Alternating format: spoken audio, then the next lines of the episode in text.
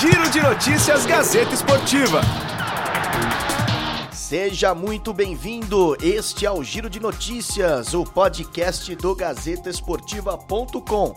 Eu sou Felipe Esboril e começamos com Seleção Brasileira, que entra em campo nesta quinta-feira contra o Paraguai às nove e meia da noite, horário de Brasília. O técnico Tite concedeu entrevista coletiva nesta quarta e confirmou que Fernandinho está fora do jogo. Alain entra na vaga de Casimiro suspenso. Tentar, tentar trazer deles e fazer esse quebra-cabeça montar. Fernandinho está fora do jogo. Quem vai jogar é Alain.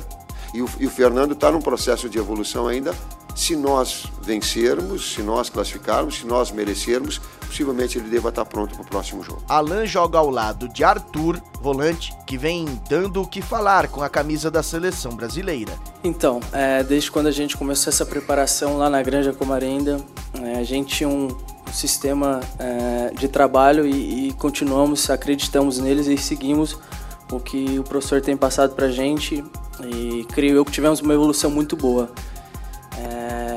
Mas, enfim, na seleção eu sou aquele segundo homem de meio campo, segundo volante, mas que o professor também me dá liberdade para buscar a bola é, um pouco mais atrás, um pouco mais na parte defensiva, para assim tentar achar algum passe. O Brasil deve entrar em campo na Arena do Grêmio contra o Paraguai com Alisson no gol, Daniel Alves, Marquinhos, Thiago Silva e Felipe Luiz, Alain Arthur e Felipe Coutinho, Gabriel Jesus, Firmino e Everton.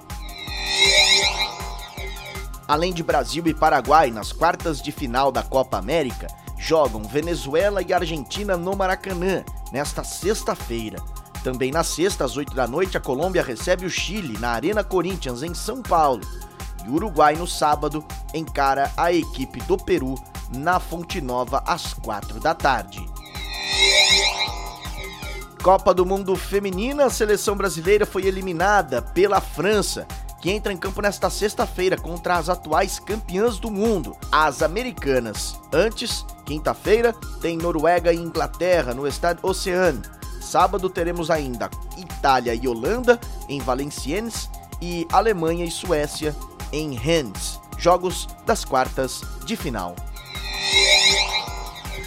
Pelo Brasileiro Sub-17, o São Paulo se classificou na noite desta quarta-feira. Jogando no estádio José Liberati, em Osasco, o tricolor venceu o Palmeiras nos pênaltis por 4 a 3, depois do empate sem gols no tempo normal. A partida de ida terminou empatada em 1 a 1. Com isso, o São Paulo avança às semifinais do torneio brasileiro. O São Paulo agora enfrenta o Flamengo nesta fase da competição. O outro duelo está marcado entre Corinthians e Grêmio.